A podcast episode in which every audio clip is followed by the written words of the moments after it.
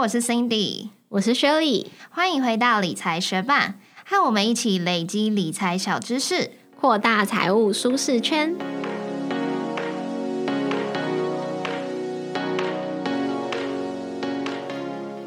在节目开始之前，我们想要先来念一则学伴在 Apple Podcast 给我们的留言。他的名字是 Annie Wisely，他说：“理财小白都应该来听，从第六十八集资产配置再平衡那集开始听这个节目，真的是如获至宝，非常的浅显易懂，会将专有名词用白话的方式来说明。以前有听过的概念，现在终于理解要怎么做了，真的非常感谢这个节目，决定开始把其他集追完。”而且节目有文字稿，对于读者来说真的是非常的友善，我会继续支持的。谢谢这位 Any Wisely 的学伴这么用心的留下这么长、那种然后让我很感动的这个评论。那我们真的会在节目中特别想把专有名词用白话的方式去说明，是因为我们自己在研究的途中，也常就是看到一些资料，想说这到底在写什么。所以当我们研究出来的时候，就也嗯很希望让大家用简单的方式来去理解。而且我们也非常欣赏你这种就是一看到喜欢就马上大声说出来的精神，我们真的是备受鼓励。嗯，也谢谢正在收听的你，我们会持续把节目做得更好。节目准备开始喽！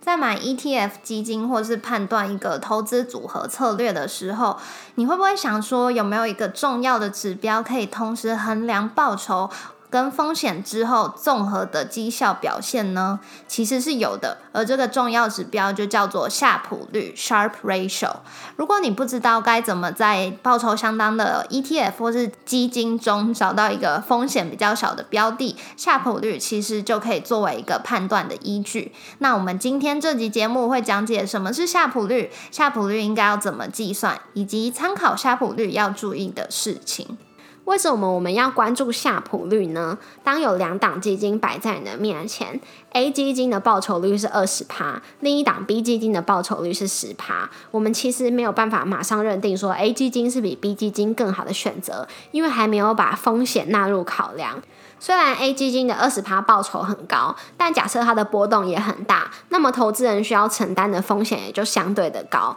不尽然会是最佳的选择。要看每个人对风险的承受程度，所以要比较两档基金，除了报酬率以外，还得把他们承担的风险纳入考量。而这就是夏普率能够做到的事，因为夏普率的数值高低，就是呈现在每一单位的风险中可以获得的超额报酬。夏普率，中文也称作为夏普比率或是夏普值，那今天的节目当中，我们都会称之为夏普率。那它的这个概念是在一九六六年时，由诺贝尔经济学奖得主 William Sharp 提出的概念。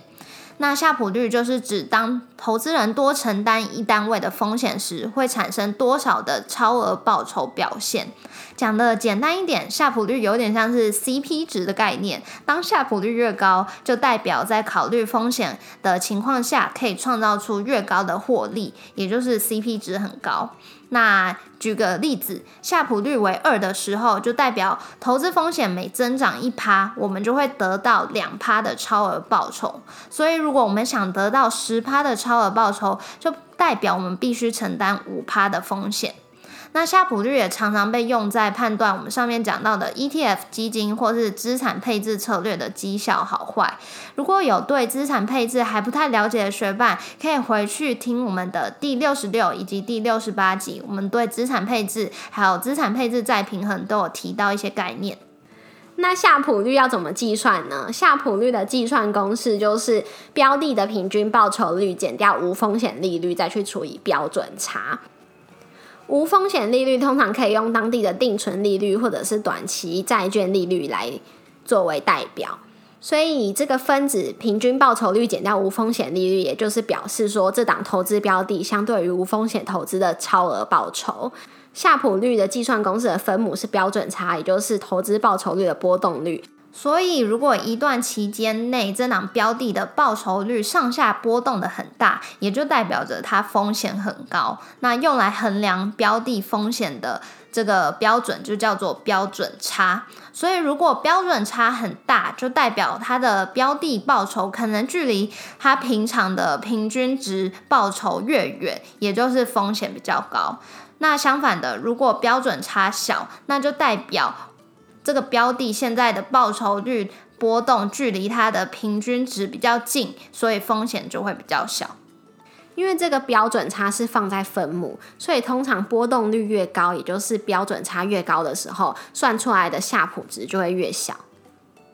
那夏普率到底是要高比较好，还是低比较好呢？答案是夏普率越高越好，因为夏普率是用来衡量承受每单位风险的超额报酬的指标。所以当然就是越高越好喽。我们可以举几个例子来让大家理解夏普率是一个同时将报酬率以及波动风险综合考量的值。当某一档基金的报酬率高、波动率低的时候，分子高，然后分母低，所以算出来的夏普率就会高。那当一档基金的报酬率低、波动程度低的时候，通常夏普率也不会太差。那当一档基金虽然它的报酬率高，可是它的波动也很大的话，夏普率算出来应该会是比较低的。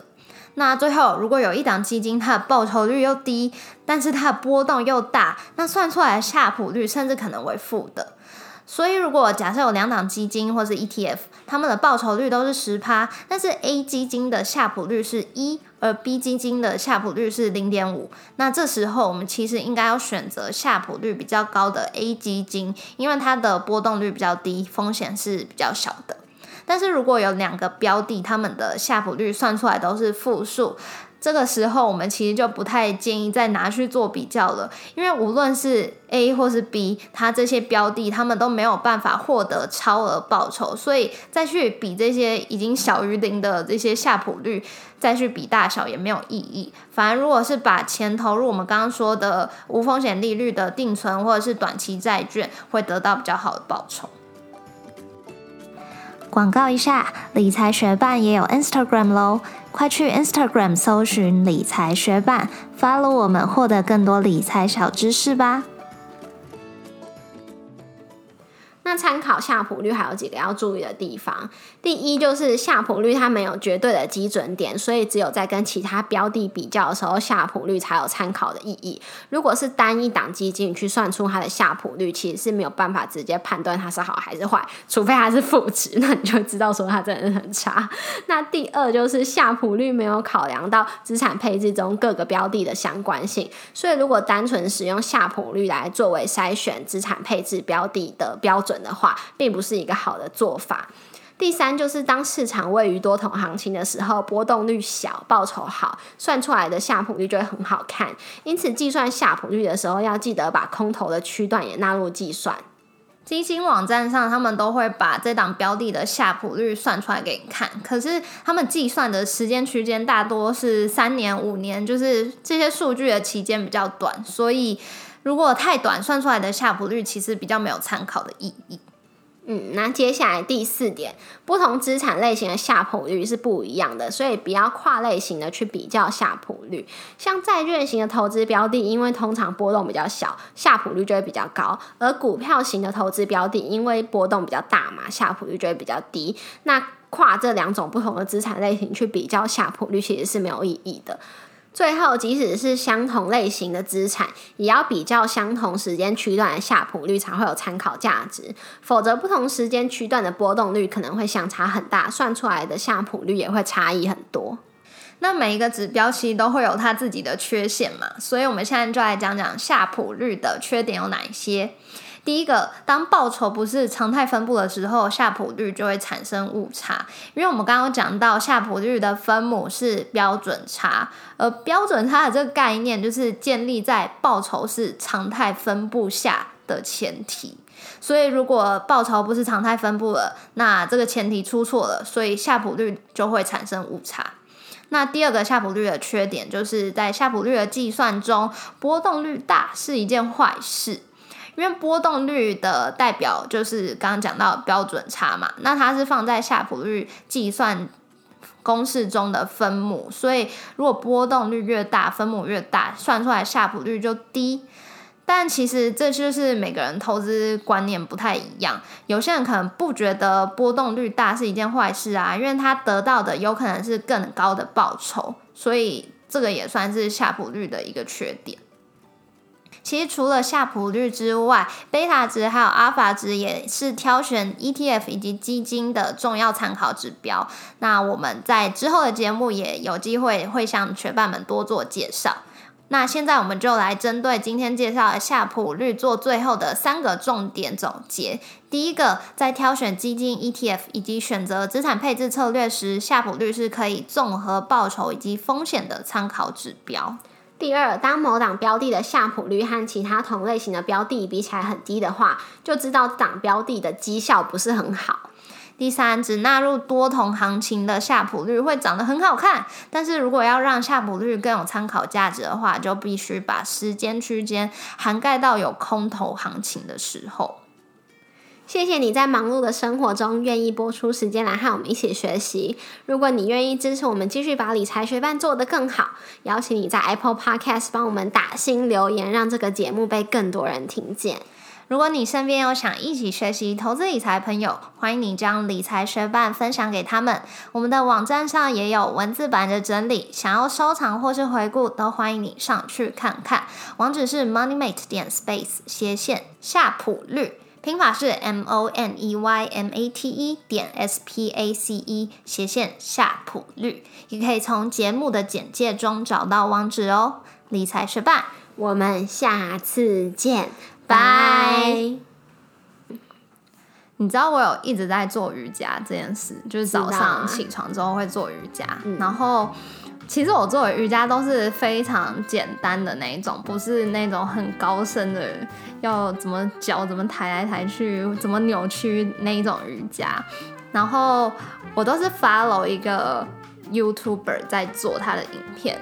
可是。有一个姿势叫做乌鸦式 crow pose，你知道那个姿势吗？手撑着，然后膝盖放在手肘附近，总之就是最后会是两只手撑着，有点像青蛙，然后脚。对对对对对，没错，就是那个姿势是你刚刚说的，但是它的呃膝盖是放在上手臂的位置，就比手肘再高。然后我之前不管那个老师就是做到任何一个 crow pose，我就是他会让你就是有点像膝盖。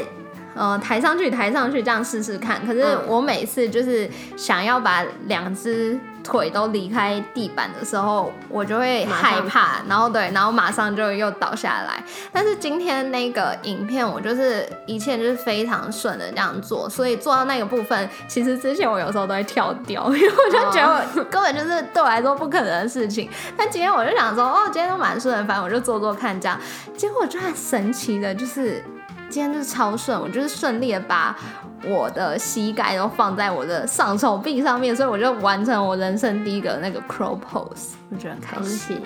对啊，那你平常做瑜伽，你是喜欢几个喜欢的影片，然后重复的做，还是你会一直想要做新鲜的、不一样的？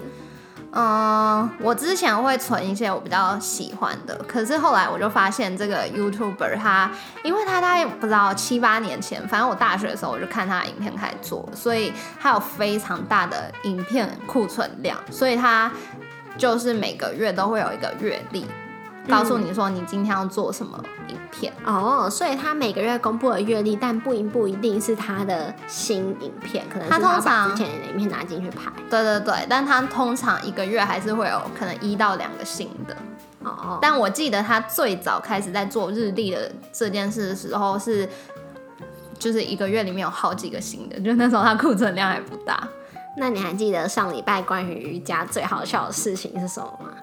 我不知道啊，上礼拜过跟我们一起去花莲呐、然后我现在有做瑜伽习惯，就是每个礼拜天下午会跟我妈一起去上课。嗯但是因为上个周末我们两个一起去花莲，我就不能陪她去上课了。然后那个课程，啊对，哦好，我继续解释给正在有收听到这里的学学伴听。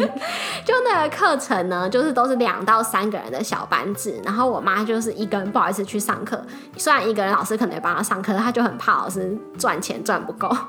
所以他就希望有个人可以陪他去，然后因为我和 Cindy 都去花莲了，所以就派我男朋友陪他去。嗯，我记得我想象到那个画面，我就觉得蛮，就是蛮好笑的。对，所以他就陪他去上了那个课，我觉得蛮有趣的，因为我抛下他自己出去玩，然后他还代替我出这个任务。就我也跟你说过，我也做过一样的事。就我妈想要去骑脚踏车，可是我一直都不热爱。就是我喜欢在公园里悠闲的骑脚踏车，但我不热爱把骑脚踏车当做一个运动去骑。嗯，而且那那时反正我也不爱早起，但是他们通常为了不要太热，都会早起去骑脚踏车当运动。所以我真的真的不想去，我就也是派我男朋友跟我妈。你男朋友看起来是骑脚踏车的好手，我也不晓得哎、他就会去骑呀、可是他也没有很常骑啊。他有那些专业设备吗？就他爸爸有，那本来就是他们家会有设备之一。对啊，嗯